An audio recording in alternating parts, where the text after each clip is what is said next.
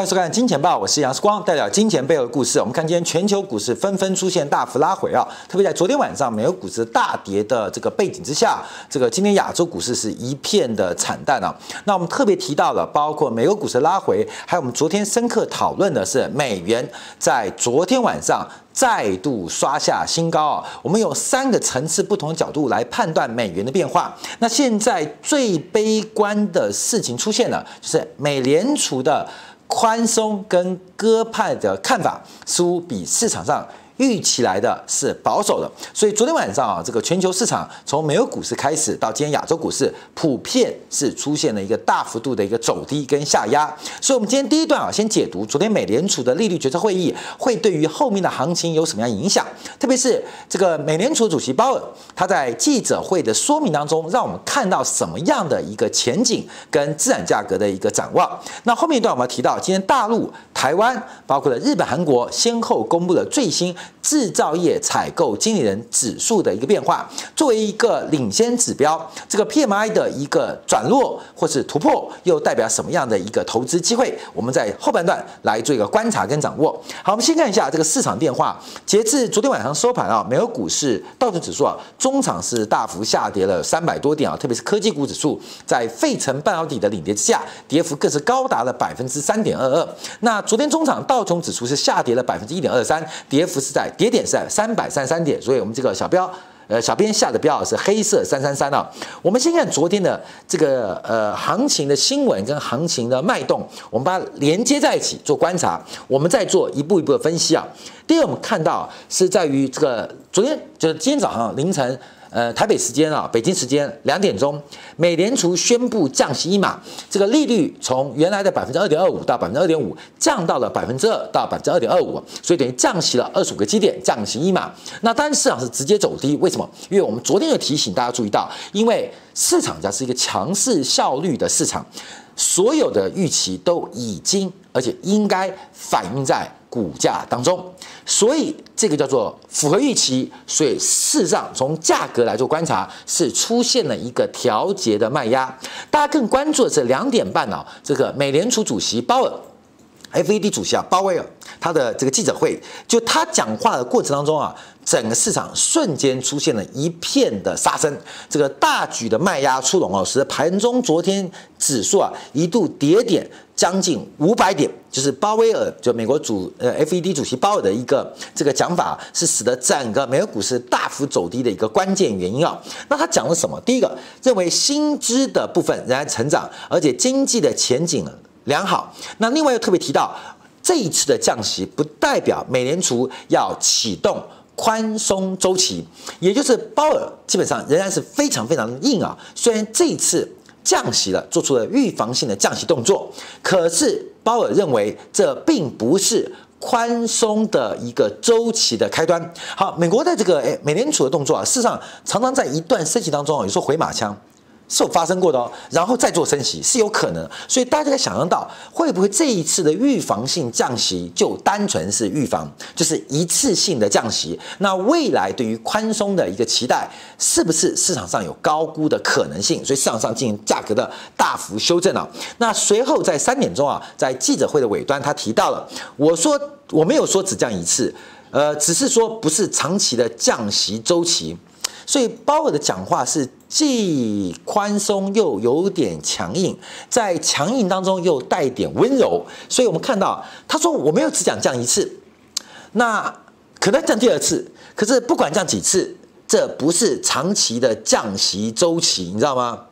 呃，我没说只犯一次错，我也没说我不能保证我不会犯第二次错，但不代表我是个坏人。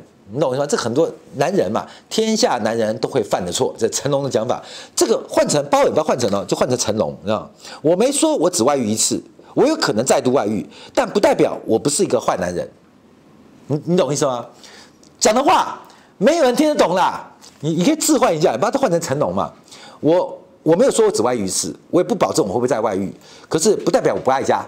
你懂我意思吗？我不，我没有说我只降一次，我有可能再度降息，但这不是长期降息周期，那是什么？那是什么？那是什么？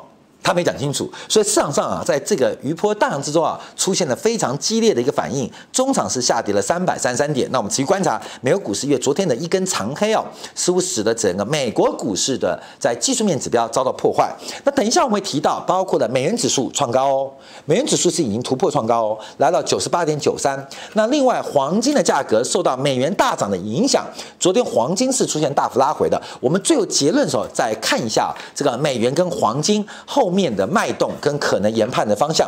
我们先看一下这个记者会，我们先用倒叙法，因为黄金跌在后，美元跌在前，美元跌在前，美元跌在后，道琼跌在前。那道琼会下跌的原因是在于记者会的关系，所以我们现在倒叙法回推啊。我们先看昨天啊，在凌晨两点半，台北时间也北京时间两点半，这个美国 FED 主席鲍尔这个新闻记者会的一个全文的这个表现呢、他提到第一个经济啊，我们把利多的用红色来框起来，用利空的或对于悲观的是用绿色字来做标明啊。先对于美国经济的前景仍然乐观，那。他说，这一次的降息一码的行动是为了支持这个前景。他特别提到的一个重点是为了防止防止，所以大家讲说这次是预防性降息，为了防止全球增长的疲弱，防止贸易政策所带来的不确定性，他们的共振引发的一个空头风险，就是全球增长疲软跟贸易政策的不确定性，这会产生一个共振。这个共振效应可能会导致经济有下行风险，所以他用预防性降息的一个方式来跟市场做表达。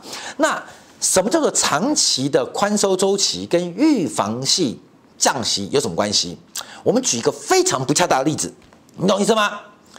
你爸你妈是超级的地主，超级地主哦，我们这个不恰当例子哦，他到底是真的要挂了？还是去医医院挂号拿药，哎，这差别很大哦。我们以资产价格，因为股市就是个不孝子，你知道吗？股市就是一个不孝子，就是经济越差，股市表现越好。经经济就是爸爸妈妈的身体越差，那透过了强力治疗，那基本上那股市会越高兴，你知道吗？股市很嗨，股市嗨是因为经济不好，经济就是爸妈，股市就是我的心情，所以。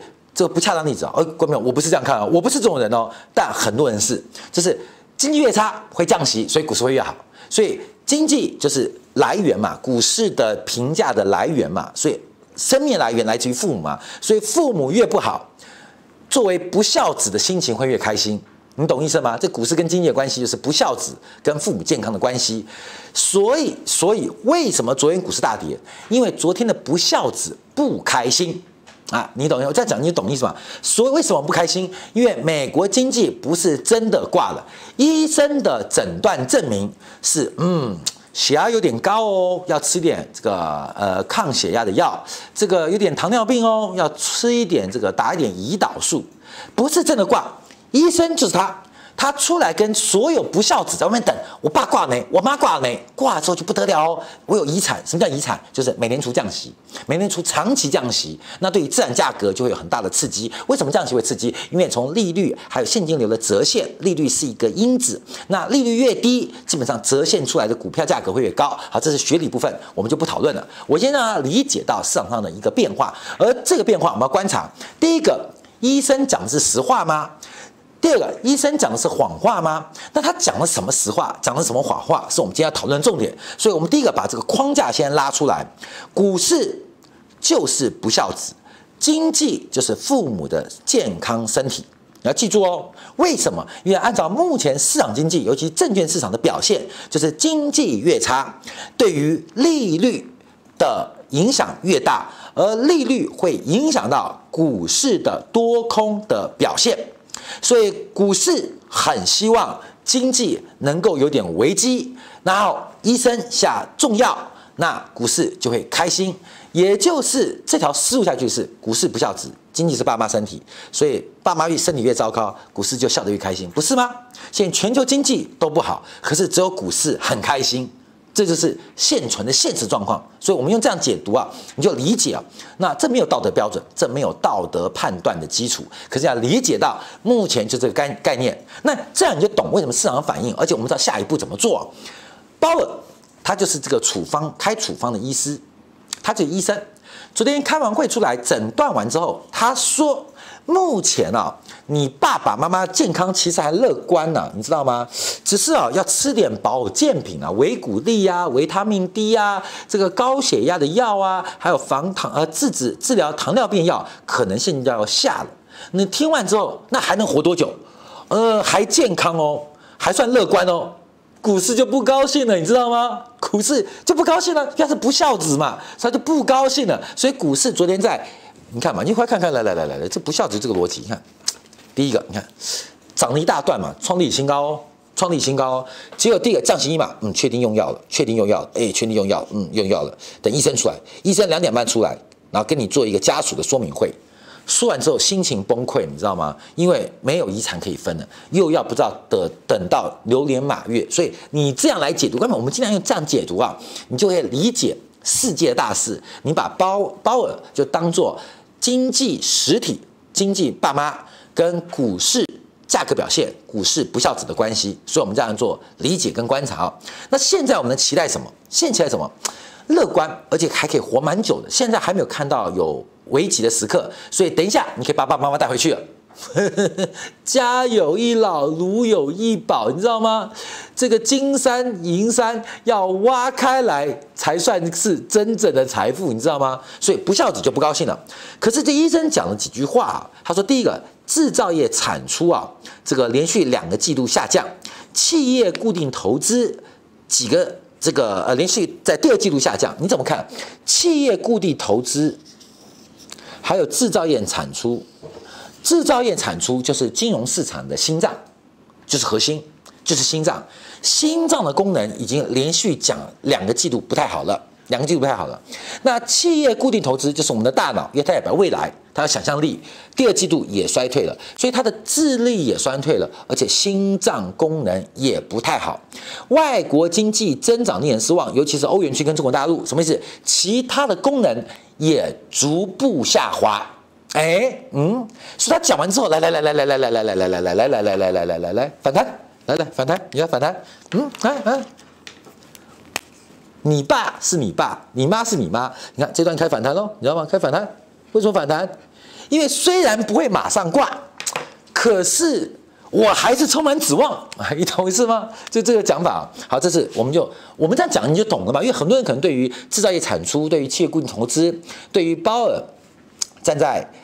呃经济的层面，如何透过利率跟货币手段影响金融市场，所以世光用一个不恰当的例子。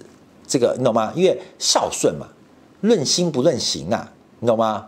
这个万恶呃呃孝为呃万呃万万恶淫为首，百善孝为先，百善孝为先，论心不论行，万恶淫为首，论行不论心，啊，万恶淫为首，论行不论心。所以你有淫心没关系，不要有淫的行当就好了，行动就好了。那百善孝为先没关系，有孝心就感动上天了啦。那孝行就看你能力啦。我安慰大家，你知道吗？安慰大家说不要骂我，安慰大家，因为站长你不会觉得很愉快吗？看金钱豹是个愉快的事情啊。你看听完之后就可以觉得，呃，我很淫，但 但没有变成行动，那我就不是万恶，知道吗？就越呃有看行不看心，呃。呃，百善孝为先，我很善。呃，论心不论行啊，好，所以我们就轻松一点，让你能够清楚的理解这个事情。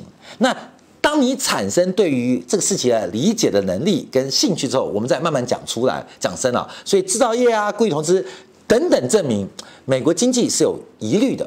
这个长期的衰退，尤其像固定企业投呃固定的这个企业固定的投资规模，还有你制造业产出，代表美国的。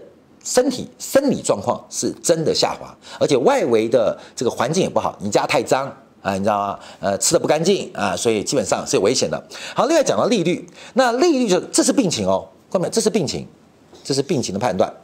好，这病情就是你爸不会死啦，然后只是长期不乐观，这个看样子啊，他已经 救不回来了啦，只是就是慢慢老化，你好好陪伴他。呃，我不要陪伴他，我要他的遗产。很多人这样。好，这是病情。好，利率什么？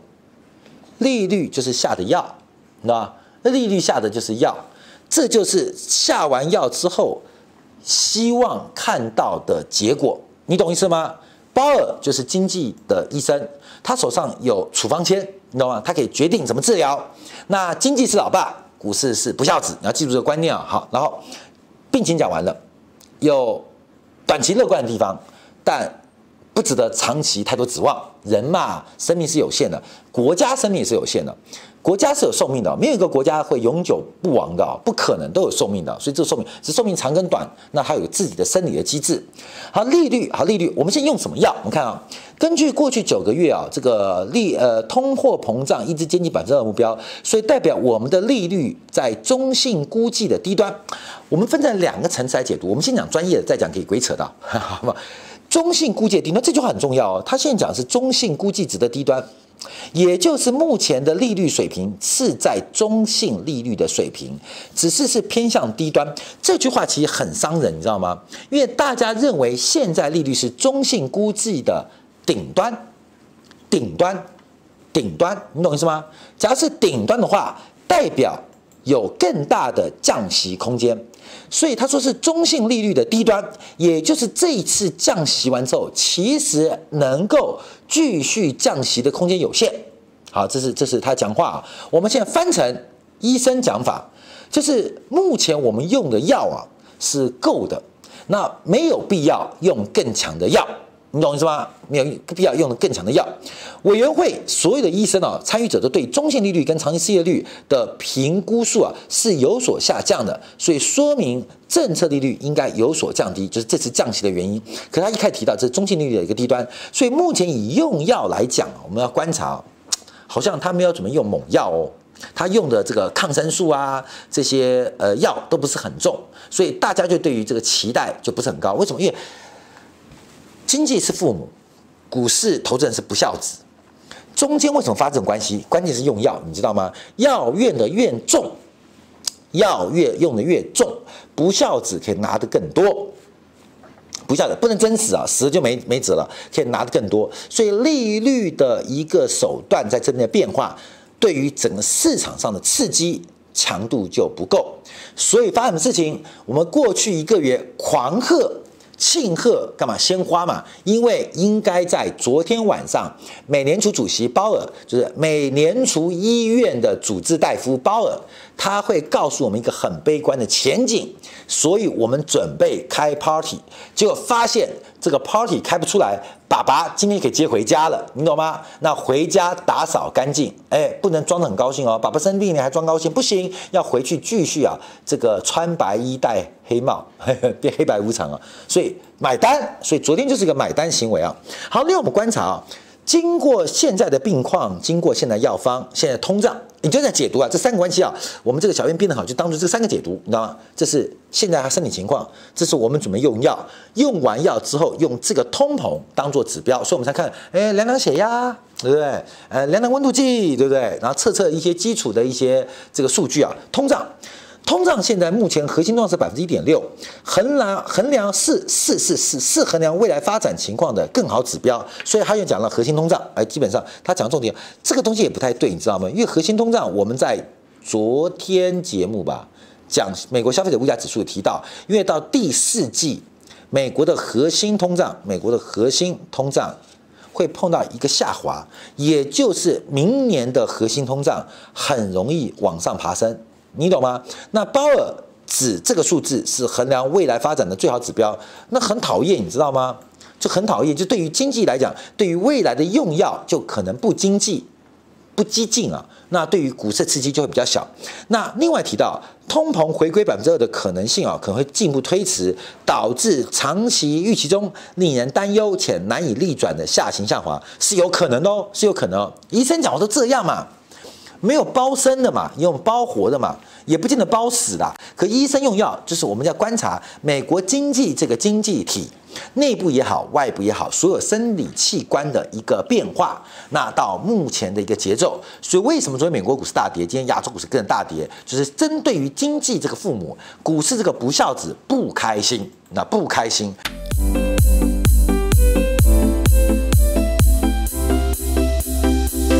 好，那我们再往上看啊，他提到的重点。来来来来来，好，这就讲完了，病情讲完了，我的处理方法也讲完了。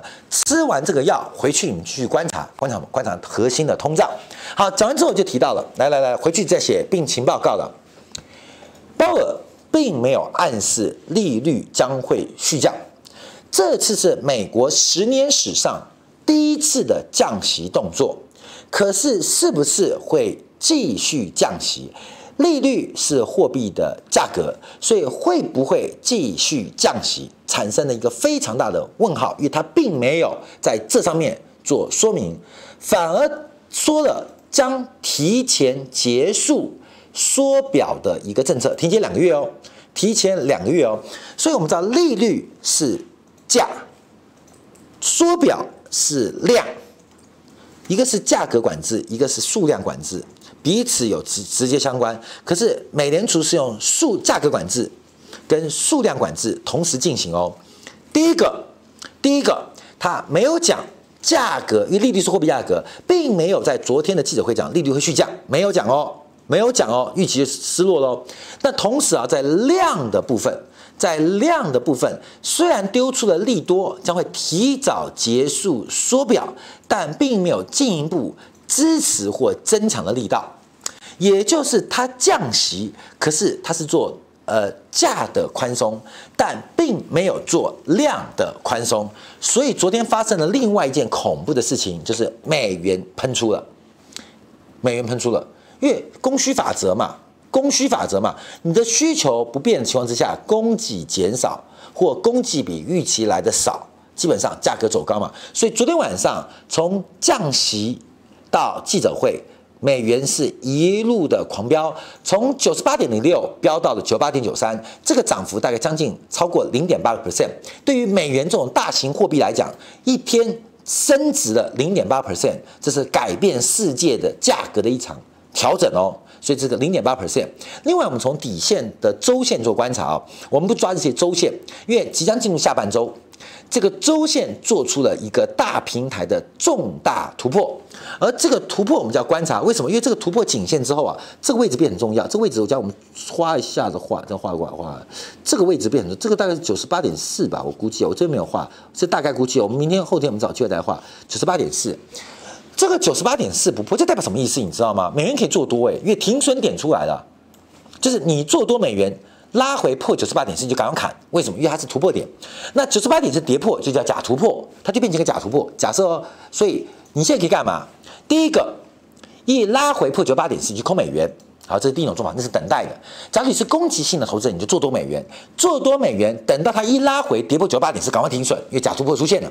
那假突破会不会出现？那是我们的假设，那是要等待客观的环境跟验证。可是你主动的投资人可以做美元哦。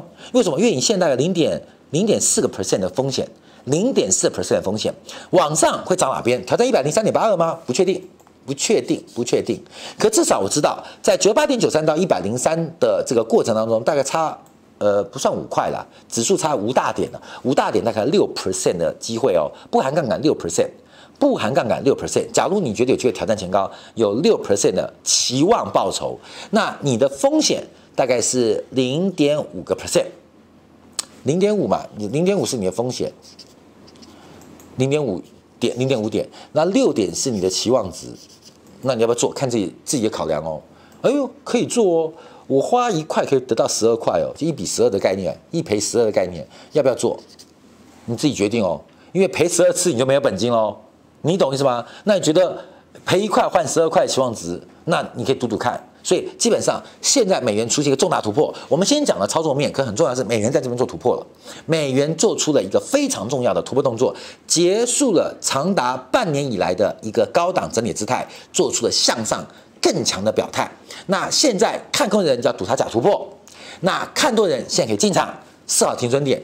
一赔十二的概率，概率就是时间没算哦，至少以价格来讲，是不是能挑战前高不确定，但你可以做做个操作，多空我们都给出了建议啊。但现在是做一个重大的突破动作，那这个突破动作来自于哪边啊？就提到了，就是第一个，它的确提早两个月，提早两个月，就这边提早两个月，提早两个月，本来是十月，先到八月，所以代表美联储的缩表要停了。这是一个紧缩，这是一个增量减少的紧呃停止动作，并不代表会有增量哦。因为现在的增量是负值，那未来这句话之后就是增量趋近于零。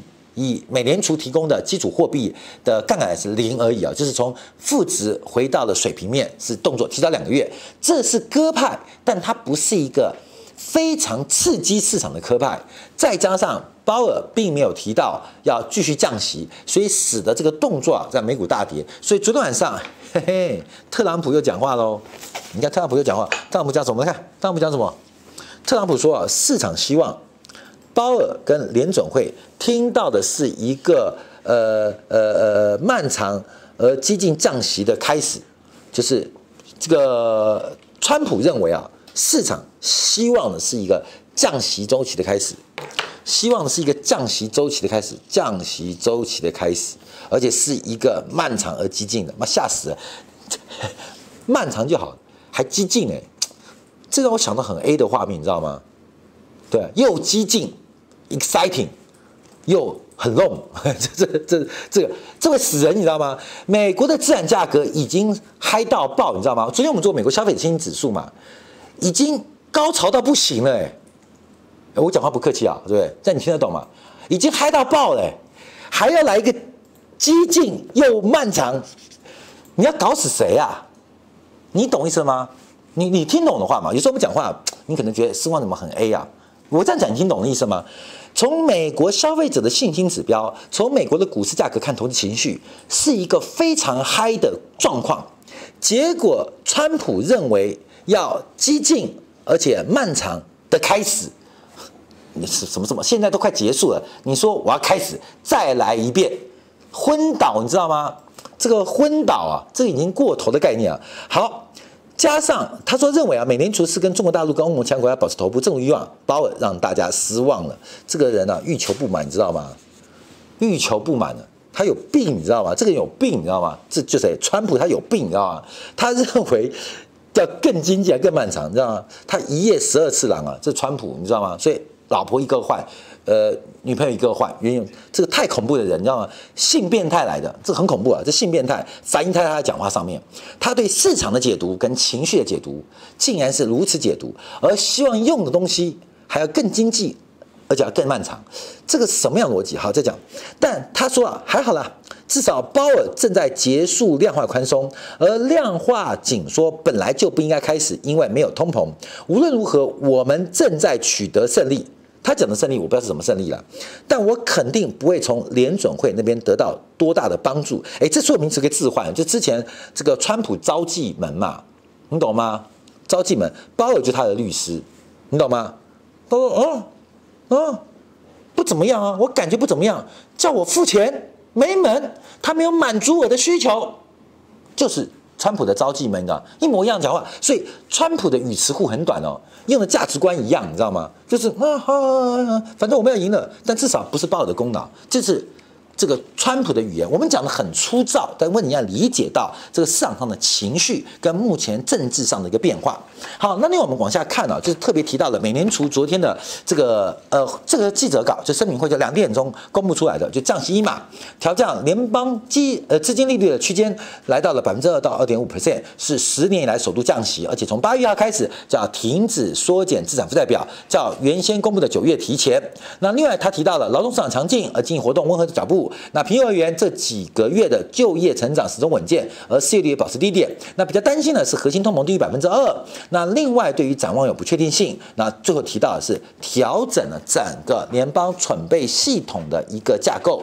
那另外，从整个声明计划提到了，包括了超额准备存款准备金率调降到百分之二点一。其实这个问题是有点麻烦，你知道吗？因为目前从美国的市场利率是有一点点失控，就是鲍尔。哎，我们回来讲重点喽。他到底讲真话讲实话？鲍尔，美国是很讲政治的，其实他有非常大政治的压力，所以在政治压力跟美国选举即将到来之际，他有非常大的政治压力来进行一些货币政策的改变。所以为什么昨天鲍尔讲的话很特别？这这可能降息一次，也有可能再度降息，但这不是长期宽松的周期。在鲍尔心目中当中，他对于美国债务的累积。而且最特别，我们前几年不做个表吗？就是前哎上礼拜五上礼拜好快哦，我不做了一个说明吗？就是美国的资产负债表，美国你要知道资产负债对不对？我们说过去啊，这是资金来源，这资金用处。美国长期是向外借钱，对外部融资，所以降息变相的也是降低对外国人的利息支出，你懂吗？所以美国人降息，基本上会让全球借钱给美国的债权人受到了伤害。你要记住哦。可是现在我们很明显看到，过去两年半的时间，美国的债权人明显从外部转向内部，就是外国的债权人越来越少，比重越来越少，而国内的债权人，包括个人、包括了法人、包括企业、包括了机构、包括了退休金，越来越多。所以美国选择降息，其实这一次的伤害跟过去这五十年不同哦，它伤害的是美国。债权人的报酬，你要记住哦，它会使得美国人变穷，所以川普医院对于这个经济预作非常的实际，但没有学理支持。所以过去美国降息，为什么苦的是别人，高兴的是自己？就是我美国人现在有这个问题了，呃，本金是本来就不用还的了，那利息呢，能不能少一点啊？少多少？打三折？诶，美国假期每次做打三折嘛，对不对？很坏，本金是永远不用还的，黑帮老大的概念嘛。但利息要付，因为小弟要有安家费。那安家费打多少？打三折。所以每一次美国经济不好，大幅降之后，倒霉都是小弟。可现在情况不一样哦，因为美国的债务结构，外国的债权人的比重不断的降低，美国越来越依赖内部的融资。也就是大哥不好，现在是苦自己的小孩哦，不是苦外面的兄弟哦。所以为什么鲍尔会在这边会做出一些很冲突的想法？因为鲍尔他们看的是长期美国的状况，而担心这个债务的存量有一天会引发这个通膨，因为这个存量越来越大嘛，就跟汽油桶一样，里面油越来越满，到底会因为什么事情点燃这个汽油桶？不知道。所以鲍尔要一直预防，小心火烛。呃，不要打草惊蛇，你懂吗？这个桶子越来越大，里面是装汽油还是装蛇？不知道。小心火烛，不要打草惊蛇，所以他有担心。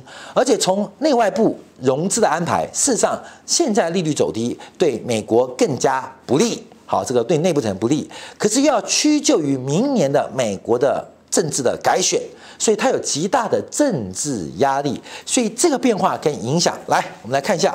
来来来来来来，嗯，好，美元刚看完了，因为美元创新高嘛，美国来再看黄金了，因为黄金昨天晚上是大跌的，因为我们知道黄金跟美元它是总货币关系，所以昨天晚上整个美元大弹之际，黄金也是出现大幅度的一个压回，这个以美元计价，因为昨天美元涨了零点八 percent，对不对？黄金从一四三四跌到一四三零，跌了零点三个 percent。黄金有跌吗？黄金有跌吗？你是买黄金的人，你注意哦，黄金昨天以美元计价，美元计价是跌了零点三 percent，可是昨天美元涨了零点八 percent，所以对外部投资人，各国汇率有各种不同比例啊，台币啊、人民币啊那不一样，所以基本上昨天黄金涨还跌，黄金从一四三四跌到一四零四。跌一三四点一零一四零四，你买黄金有的方法，一种买现货，那你用本币买它嘛；一种是做衍生性的操作嘛。可是要注意到，昨天晚上美元升了零点八 percent，黄金是跌了零点三 percent，当然这是不含杠杆的啦。那基本上黄金昨天涨还是跌？昨天黄金是大涨的，你懂意思了吗？那各国汇率不一样，各国汇率有没有？对美元贬零点八 percent，那不一定，不一定。所以各国会越零点八 percent 是美元指数啊，所以各国表现是不同的。所以我们看到昨天黄金大幅拉回，那是因为美元大幅升值的关系，是美元升值大幅关系。所以我们回来看这条线啊，我们之前提到一千四以上很难做，原因是因为这边没有加码之后的停损点，没有。所以我们特别提到是看白银啊，这个白银就比较重要，因为白银昨天拉回算很凶哦。白银的拉回，昨天算非常凶。我们来看白银，因为白银昨天跌破了十六的整数关卡，那白银就有极大的压力，要准备设停损哦，大家要小心哦。因为白银开始回撤颈线，所以白银是短期做攻击跟部位攻击的地方，要注意风险哦。我们常提到不怕赔，但怕赔不停。你懂意思？所以有时候设立停损。所以昨天的拉回最大的问题不在黄金身上，而在于白银昨天跌幅太呛了。而白银的跌幅太呛，代表它开始回撤长期的季线。长期季线，这个季线就是至少过去这一年以来的季线，这个这个颈线啊，颈线做回撤动作。所以白银这未来几天要特别值得做关注，要设停损。还是做加码，就在这几天，因为它目前这个价格啊，做出了跌破的动作，比黄金来讲，以价格型当中，白银是后来加码的，黄金是没有加码的，所以白银操作可能要特别来做关注跟留意啊。但我们仍然相信啊，在美国大乱的背景之下，跟长期债务存量之下。黄金跟贵金属价值仍然值得长期拥有。这个长期拥有指的是没有杠杆哦，你有杠杆你就不能长期拥有，这是不同的一个逻辑啊。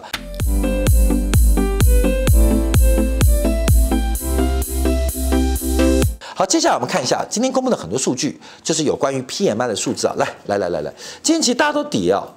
这个股市最好的买点是来自于低点跟起涨点啊，不是。买点是涨出来的，跌出来的，不是涨出来的。我们看一下，今天大陆啊早上公布的是财新民间版本的 PMI，B P 财新财新财新代表民间版本的 PMI。这个版本公布出来之后，我们看今天 A 股啊跌跌幅是有收敛，所以我们现在进一步做观察，来看一下，就是目前掌握月这一次啊制造业的 PMI 民间版本财新的啊是回升到四九点九，是反弹的哦。那新订单指数是来到五十点二，还是强调。认证了我们过去讲的中国的双脚结构，不管从官方的 PMI、国家统计局的，还是 market 公布的这个财新的 PMI，都是出现了双脚结构，就是中国的经制造业的领先指标 PMI 正在转强，而这个转强力道会随着资金面的宽松，最后情绪面的回归，出现不同的格局。所以我常提到这个头肩底的话，你看左肩底部，右肩，然后追涨，对不对？对不对？你懂吗？刘德华，刘德花，留着自己花，不要随便出手。这个叫做黎明，知道吗？最低点要黎明嘛，最好买点这边嘛，叫做郭富城，那么？这边买了你就会富城嘛，对不对？对不对？那这边是留着花嘛，留着自己花嘛，对不对？这是日出嘛，等等等等等等等，甲骨文来了哈，这是日出嘛，所以底部一定是留着花。黎明、郭富城，香港四大天王嘛，等到突破出去之后，你就开始追嘛，所以学友嘛，好朋友都跟你讲，哎，我跟你讲哦，士官，我跟你讲，做什么很赚钱哦，这不就四大天王吗？所以做股票，我们最好是找黎明或郭富城，你知道吗？这个右肩点就观察，所以有时候我们用。这样形容。那现在做观察，我们仍然相信今天 A 股的拉回仍然是双底结构即将完成的震荡，所以要乐观做面对，要乐观做期待。所以目前来讲，从整个货币面，还有特别是领先的 PMI，都指出中国的股市接近相对低档，这个是确定哦。这低档什么叫相对低档？就是看宏观的环境嘛，你懂意思吗？宏观像世光不帅啊，可是跟韩国瑜。跟柯文哲比，我就变很帅，你知道吗？我在主持界我不是最帅的，可是以参选总统来讲，我是最帅的，这不用怀疑，我就最帅，不是我长得帅，是别人长得丑，哎，你懂意思了吗？所以这相对的比较，所以我在主持界，你看主持人宝杰哥好帅啊，黄伟汉好帅啊，吴宗宪好帅啊，都好帅。那主持界，可是我换了个环境，对战柯文哲跟韩国瑜，别的赢的强项不算了，光是长相就比他们强了。懂吗？这相对概念，所以股市什么叫相对低点？就是看这些客观宏观环境的变化。两千六不嫌低，三千点不见得高。为什么？因为是客观环境的变化。这是大陆制造业 PMI，从昨天国家统计局到今天的 market 公布的这个财新的 PMI 都有这个现象，要特别留意哦。所以企业心回升，还有减税降费开始发挥作用。所以目前我们要观察到这个整个的 PMI 它反弹的复苏力道。好，这乐观讲完之后，其实没有一个悲观，没有一个乐观的。第一个，我们看到这个台湾地区的制造业采购经理指 PMI 啊是反弹，六月份四十五点五，九十一个月低点。台湾的制造业够惨，你知道，所以台北股市最近很惨，主要是为什么？你有看新视野就知道，那股市是反映蔡英文政权崩溃嘛？你看吴乃仁选上干嘛？台湾吴双人吴乃仁跟邱义仁干嘛？柯建铭干嘛？他们都跟资本力量做了非常紧密的结合。所以当蔡英文政府要倒台的时候，他们有跑货的机会哦，要掌握机会变现金，因为未来过去的关系都不存在了，未来过去赚钱的模式也不存在了，未来他们的生命安全跟过去关系也不存在了。所以他们会有很大，所以这几天我们看到台北股市跌幅比较大，其实基本上我觉得政治含义比较多。好，这个经济数据我们做观察。好，那我们看韩国的采购经理指数啊是创下五个月新低，当然这个受到包括了新订单也在同步做减少。可更重要，我们相信啊，随着日韩贸易的摩擦升温，这个问题会变比较麻烦。那韩国要接受什么样的现状，还是找到什么样的靠山？那有待于韩国经济跟人民企业的智慧。所以韩国经济现在是下滑速比较快。另外，我们看日本今天公布的 PMI 指数是来到四十九点四，出现了微幅反弹，比上个月四十九点三来的好一点点。所以现在变得很特别，因为各国的内需都不差，但彼此都说别人的需求很差。懂没有？就国际贸易正在做降温的动作，而这个降温的速度超乎预期来得快，影响到了全球经济的一个发展跟表现。好，我们今天《见报》到这边做结束，我们明天同一时间晚上九点，《见报》会继续为观众朋友做全球国际跟财经的解读。明天再见。